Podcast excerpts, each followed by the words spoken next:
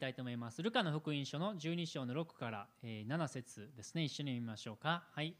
5羽のスズメが2アサリオンで売られているではありませんか。そんなスズメの1羽でも神の見前で忘れられてはいません。それどころかあなた方の髪の毛さえもすべて数えられています。恐れることはありません。あなた方は多くのスズメよりも価値があるのです。はい、以上ですね。小森さん、はい。よろしくお願いいたします。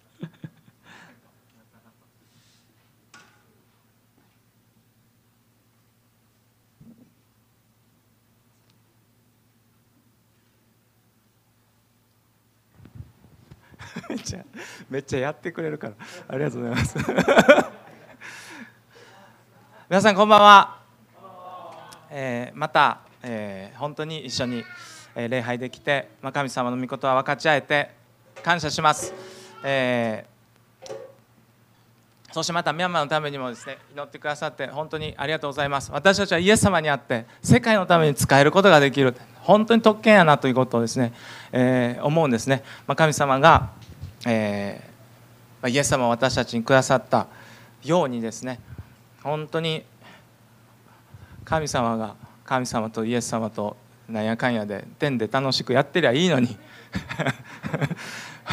こんなところに手出してくれるってあのすごいすごいすごいことじゃないですか。本当にこんな汚いいろんなごちゃごちゃしてるそういうところに本当に手を差し伸べてくださったその神様の心を持って私たちをまた、えー、隣の人に手を伸ばすことができればと思うんですけれどもそのためにまあ、私たちはまたいつも潤されている必要あるなとも思います。ごめんなさいえー、ですから今日も聖書の言葉を一緒に受け取ってですね、まあ、神様から励まされたり力を得ることができればと思っています、えー、一言お祈りします。イエス様皆をあがめます。今日もこの聖書の言葉を一緒に開いて、えー、見ています。イエス様が私たちのところに下ってきてくださって本当に、えー、親しく語りかけてくださっていることを感謝します。今日もイエス様は生きておられます。聖霊様は私たちと一緒にいてくださいます。そして私たちの心に私たちに優しく分かる言葉を持って語ってくださることを信じてありがとうございます。心を開いてイエス様に期待します。私たちに心にまた私たちの内側に私たちに自分自身に神様の前で必要があることを覚えることができるように助けてください。植え替わることができるように。私はもういっぱいです。大丈夫です。もういいです。そのような心をそのような態度を私たちのうちから締め出してくださって神様あなたをさらに求めます。そんな思いを持って、えー、またこの時を続けて過ごすことができますように導いてください。イエス様の皆でお祈りします。アーメン。アーメン。えー、イエス様の例え話ですね、まあ、あのよくここで例え話をシェアするしてるなということを僕は、えー、思わされながら、まあ、今日もまたイエス様がしゃべってくださった例え話を見ています、まあ、イエス様はとことん大衆が大衆？庶民？誰が庶民やと？あなたです。私です。よね。私たち庶民が分かる話をイエス様はしたなということをやっぱり思いますね。一緒に歩きながら。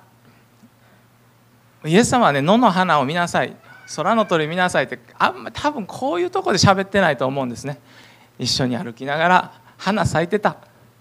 野の花見なさいと。ついつい漏れてしまったんですね神様。鳥飛んできたんですね。その時に「あの鳥見てみ」とね。ああイエス様はそうやってある時は羊。まあ本当に羊なんか放牧放牧じゃないですかあれ、えー、羊飼いが羊をこう草食べさせるそういうことしてたからあの羊を見てみと。あの羊飼いはなと。どんなに羊大事に思ってるかな。100匹持ってる人がいたとするよ、まあ、そんなんやと思うんですね。そして今回はなんと本当に庶民のですねストリートマーケットの話ですねこれ。露店、えー、路上市場っていうんでしょうか。あそういうところの話をもってイエス様は例えてくださってるんですよね。えーまあ、このイエス様は路上で売られてたそういうスズメですよね。それを例えて私たちにこう語りかけてくださってるんですね、えー一緒に見ています。ここ5羽のスズメが2アサリオンで売られているではありませんか。ということですね。そんなスズメの1羽でも神の見前で忘れられてはいません。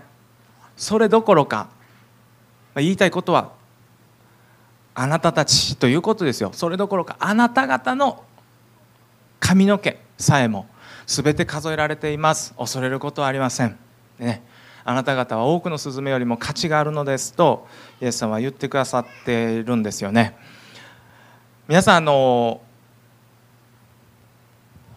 ある何とか学者さんが言ってましたけれども 何とか学者っていうのは経済何ですかね行動心理学者、うん、なんかそういう人が言ってました。あの人間は夜になればなるほどあの判断力がこう鈍ってくる。そこで夜中に、まあ、テレビショッピングのテレビがやたらと多いっていうのはそういうことなんですと。そしてついついフラフラっとこう フラフラっと言ってしまう。という中でですね、まあ、私も昔例に漏れずですよね。あのまあ僕、まあ、テレビ見たんですね。そんなこうあのでもねほんまにこれこれ押すな。電話してまうな。って気持ちすごい分かったことがあるんですけれどもテレビショッピングで皆さんカニ見たことあります？カニのやつ。あのカニのやつ。あのねカニのこのざるにねこうカニがもうすでにまあまあ乗ってるんですよ。すでに。上手ですよね。まあカニ2杯みたいななんかズワイガニボンボンみたいなやつでそして、まあ、そのあカニ2杯でいくらですみたいなことなんですけれどもそうやって見てたらですねあのその後になんかこうそれじゃ終わらないんですよ。さらにもう一杯とかついてきて。いやもうなんか歯切れもいっぱいあるから乗せちゃえみたいなんで足がねあのいっぱいバンバンバンバン乗せられてすっごい山盛りになって値段はどうなるんでしょうかと変わりませんってやつですよね。あのまあ僕喋るの下手ですけどほんまフラフラっとねこれ家族喜ぶんちゃうやろかとか自分じゃない人のせいにして 家族が喜ぶとかね、まあ、そうやってあのそんな話なんですねこれね。ちょっと待ってくださいそんな話なんですよ。あの1アサリオンというのが皆さん大体250円ぐらいだそうですね。250円ぐらいなんだそうですけれどもこれはイエス様おっしゃいましたよね5羽のスズメが2アサリオンで売られているではありませんかこれは当時のユダヤの庶民はめちゃくちゃ分かる話日本でもあるでしょう何か多分。ツルハシキムチ 100g いくらで売られてるではありませんか。みたいな。まあまあまあ、ミャンマーではありますよ。そういうのが。あのタケノコのあの漬物。みんな分かる話っていう感じだと思いますね。皆さん5羽のスズメが2アサリオンで売られているではありませんか？と言うんですね。じゃあ1アサリオンでどれだけ買えますか？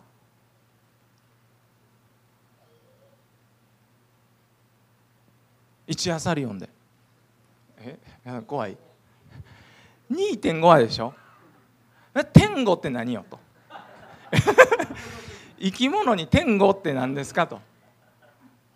天狗のスズメです。ないじゃないですかそんな。そんなのないわけです生き物だからですからこれね他のねマタイの福音書かどこかだったと思いますけれどもイエス様はまたね違うふうにも言ってるんですよ2羽のスズメが1アサリオンで売られているじゃありませんか。そんな話もありました。皆さんねこれはね当時1アサリオンで買えたスズメは2羽なんです。けれどもカニのテレビショッピング方式です。2アサリオン買うんやったら5羽にします。あるでしょそんな商売。これが、ま、イエス様が使っためちゃくちゃ庶民の人やったら分かるっていう話をしてるんですね。皆さんこの2アサリオン分買ったらほんまは4羽やけれども1羽つけたるわというその1羽のことをイエス様は言ってるんですね。商売人は価値をつけなかった。商売人はそれに対して0円。もうこのタダでやる。価値ない。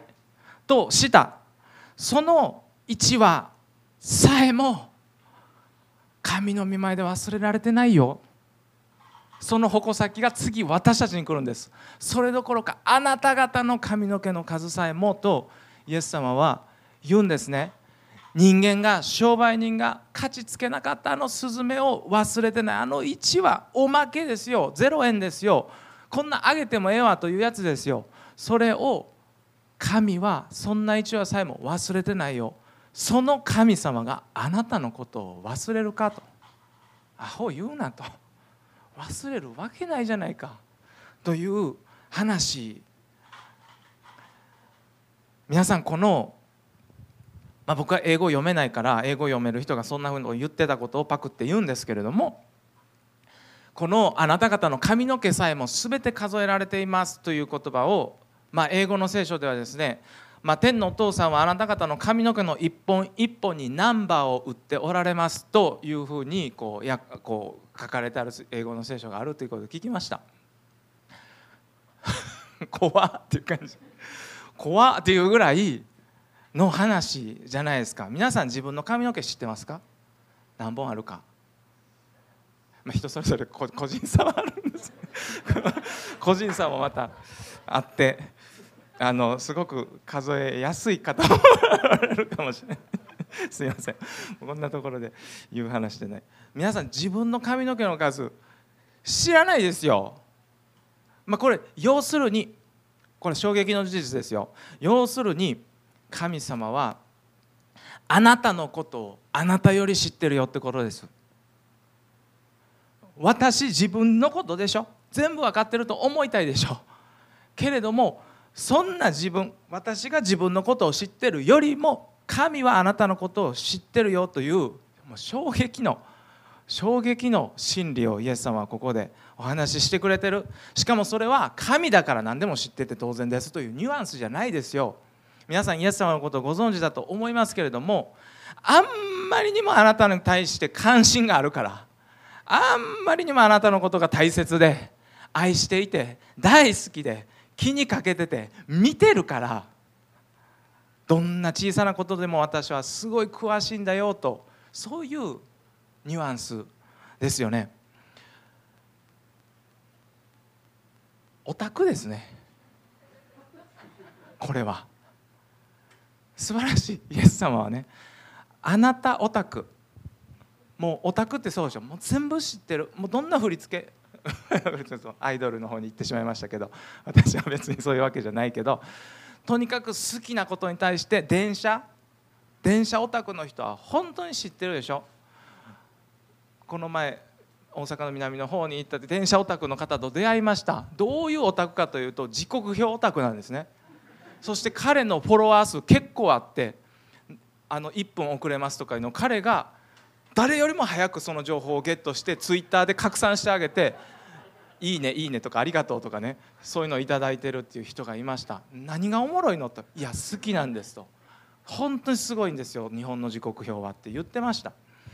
神様はあなたに対して誰よりもマニアなんです。オタクなんです。好きすぎて髪の毛何も知ってるよそんな。ナンバー売ってるもん。価値をつけてもらえなかったスズメの1羽にさえ目を留めて価値を与えて配慮して養っておられる神様、まあ、人間の世の中のことを考えたら私たちはなんとタフなタフな世界を生きてるかなということを思わされます。5羽のスズメが2アサリオンで売られていました。いつの時代もそうですよね。人間は価値をつけたがるんですね。人間は上下つけたがるんですね。価値をつけたがるのが人間です。いつの時代も価値のある人価値のない人みたいなそんな評価がされて比べられて必要な人と必要じゃないかのようなそんな人がいるかのように扱われる。いつの時代でも人間の世界はそうです、まあこのスズメに値段つけたのもまた人間でした。この中にですねその環境の中で生きてきた人生の中で比較されて比べられて価値をつけられてそして価値をつけてもらえないように感じる人生を歩んできた人もいるんじゃないでしょうか。そうやって人につけられた価値によってまた人に貼られたレッテルによってまあ自分を決めながら生きてきたそんな人がいるかもしれません。ある人は本当に深刻ですよ。ある人は家庭の中で兄弟の比較の中でそういう比較を生きざるを得なかった人いるかもしれません。ある人は職場で本当に比べられて評価されていく。もちろん、まあ、それが仕方ない部分もあるかもしれません。けれどもそれだけじゃないということをイエス様は私たちに知ってほしいと願ってるんじゃないか。しんどかったやろうなとね。しかしあの商売人に価値がないとされた一羽のスズメに目を留める神様はあなたを私を、まあ、あなたと言いたくないですね。私をです。本当に子供たちもそうです。みんな。あなたを私に目を留めて忘れてない。そして受け入れてるよ。見てるよ。養ってるよ。配慮してるよ。守ってるよ。そうやってイエス様はこのことを通して言ってくれてる。だから私が知ってるから。イエス様はどう言うんですか？恐れるなと言うんです。恐れることはありません。恐れることはありません。皆さん考えてみましょう。あなたの皆さんの髪の毛にナンバーつけるほどの神様があなたの悩み事知らないと思いますか？イエス様がバカ言うなとね。なめるなと。イエス様は言ってる。知らんわけないやないかと。あなたの髪の毛の数数えておられる方がそれぐらいあなたのことを愛しておられる神様があなたの明日のことをほったらかしにすると思いますか？あなたの将来を無計画のあごめんごめん考えてなかったわ。言うと思いますか？そんなわけがないよということですよね。ある本読んでました。皆さん科学者っていう呼ばれる科学者いろんな分野の科学がありますね。ここにも反対の科学者がおられます。もう本当にすごい。あのいろいろな分野の科学というのがあるけれどもまあほんまかどうかまあ私読んだんですね、まあ、その中でいろんな分野の科学があるけれども一番クリスチャンが多い一番この神を信じてる人が多いのは何を専門で研究してる人たちだろうかということで私は読みました。自然の科学。まあいろいろあるあると思います。生物考古学いろんな科学あるんですけれどもどういう学問だなんでしょうか？私読みましたね。それは、まあ、天文学者の中にこう、まあ、神に至る。それをこう研究しながら神に至ってしまうっていうかそういう人がまあ少なくないんだということだそうです。これ面白いですね。もう無理なんだ。本当にこの地球がこの角度でこの軸でこういう周期でこう回転していてそして月がここにあって太陽がこの距離になってということをちゃんと計算してオゾン層があって何ですか？ちゃんと計算してなぜか人間が突然明日62度になります。ないじゃないですか。ちゃんと人間が快適に暮らせる環境が整えられてて銀河系があって絶妙に保たれてるっていうのをちゃんと計算して研究していった時に もう無理って。もう無理やと。そして科学だからそれに書いてましたね。科学だから神とは言えないんですね。もう突然なんか 科学じゃなくなる。科学じゃなくなるというとちょっと不信仰な感じですね。あの論文とかに神とはまあ書かないわけですけれどもでもその中でですねこういうふうな言い方するんですね「something great」って言ってね。何偉大な何かっていう。偉大な何かがコントロールしてるというそういうこう論文ってめちゃくちゃあるそうですね。まあ、このハーバード大学出て NASA の天文学者ですね。えー、のこの方ジョンさんというジョン・オキーフさんという方が言ってましたね。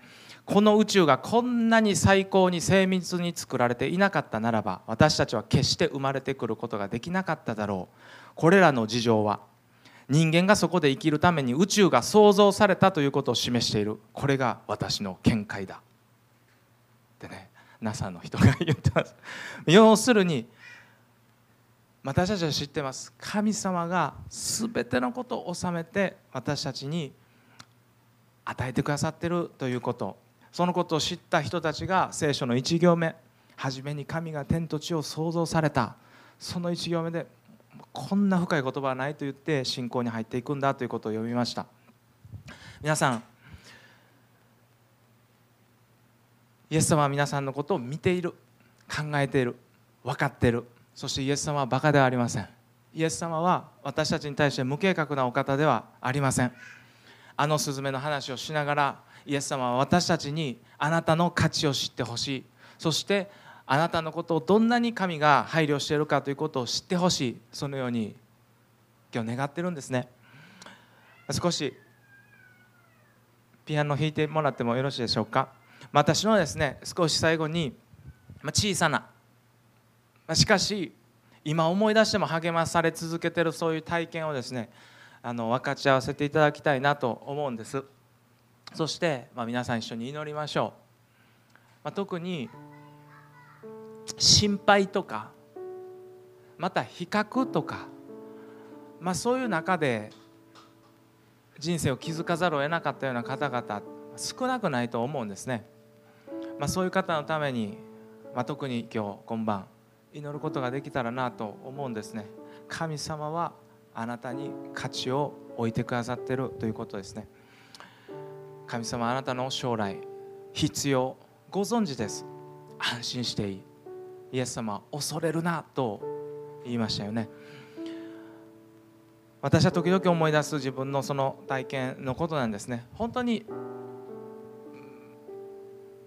小さなことかもしれませんけれども10代の頃の話です。私はですね自分の人生をまあなんかこの神様のお役に立ちたいなということを思い始めてたんですね。素晴らしいやんかと。まあああいう本当に本当に自分に価値なんかないと。もう今今人生終わったらいいのに私の将来の夢はおじいちゃんになることやったんです。あの引きこもりの時。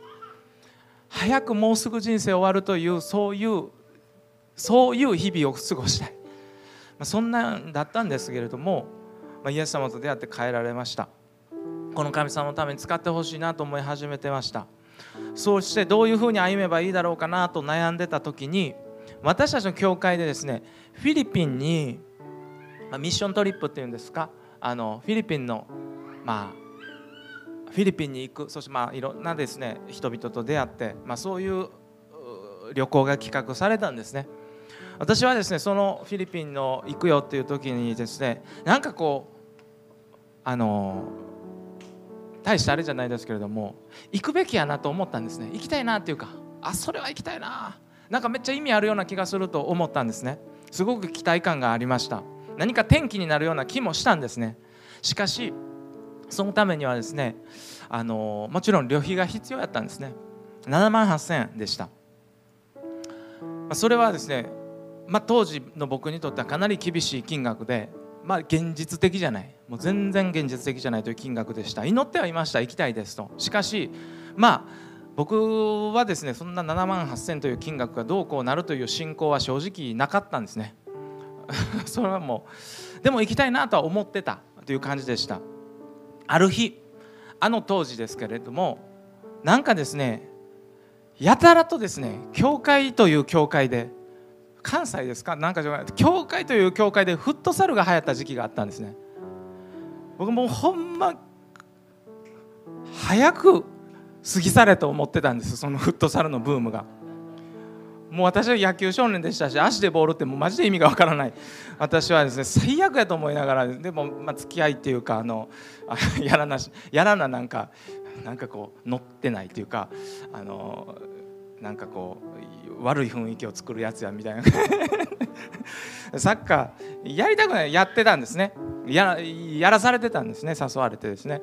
その時にあの僕はボール持ってる仲間の横を並走してたんです。ボールさえ持ってない。ボール持ってる仲間の横をこう走りながら僕は横で何もせず走ってただけの時にグニってなったんです。グニってなってやばいと思ったんですね。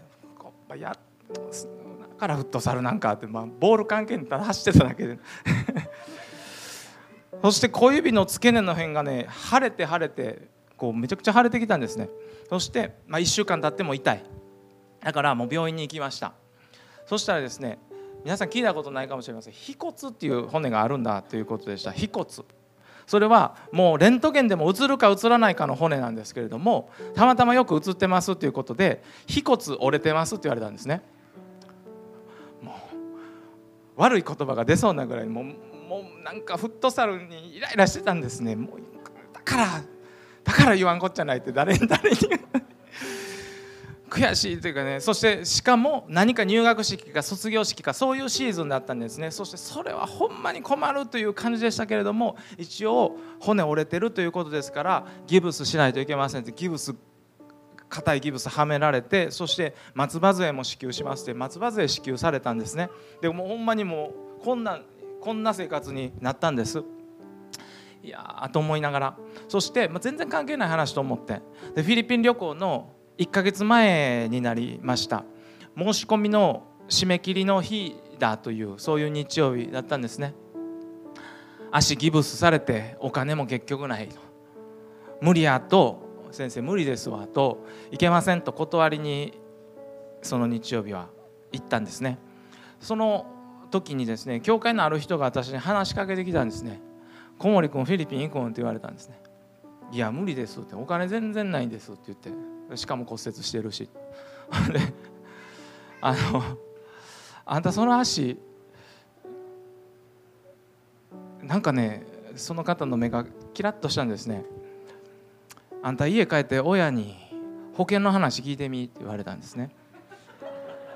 あんたの足に保険降りるかもしれへんでって言われて。そんなアホなと。そんなアホなと。思ってまあ、親にですね僕の分も保険って入ってくれてるんって聞いたんですね。そしたら当たり前やと。入ってへん親っておるんやろうかみたいな。当たり前や入ってるでって言われて。そうやなと。そういえばそうやなということで問い合わせてみようかということになって問い合わせたんですねそうしたらねあの電話越しにですね親がですねあの息子さんはギブスはめてますか?」って「はいはめてます」あそうですか」ってところで松葉杖されてますか?」とか言って「あしてます」って言ってじゃあ毎日通院の扱いになりますねってなったんですねそしてほとんど病院行ってなかったんですけれども毎日通院の扱いになって後日降りる保険の金額通知されたんです。7万8000必要やったんですね。後日通知された金額は7万8000でした。僕はね思わず 誰？僕は震えたんですね。これは僕は7万8,000欲しかったからとかじゃない。何て言うんでしょうか。僕そういうしょうもない証ししたくないですね。どっちかというと。けどこんなことにまで神様は目を留めて介入してくれるんですかということを初めて体験したんですね。ここまで見てますかという経験でした。ここまで知ってくれてしかも手を差し伸べしてくれるんですか。この神様が私のまさに髪の毛の数さえ数えておられるという人生。そういう真理が私の人生変え変えたと思いました。神様は皆さん今日もあなたのことを忘れていません。髪の毛の数は日々変わるそうですけれども神様は昨日の数ではありませんよ。今日の髪の毛の数をちゃんと数えてくださってる。細かくですね見てくださってるお方。大切なことは知られたら困ると閉ざすのではなくて隠すのではなくて神様の介入を歓迎することではないかなということを今日思わされます。祈りたいです。自分で握りしめて神様の入る余地を閉ざしてしまわないようにどうぞご介入ください。そんな祈りを一緒にすることができたらと思います。一言お祈りします。イエス様皆をあがめます。イエス様私たちは本当に心配しやすいです。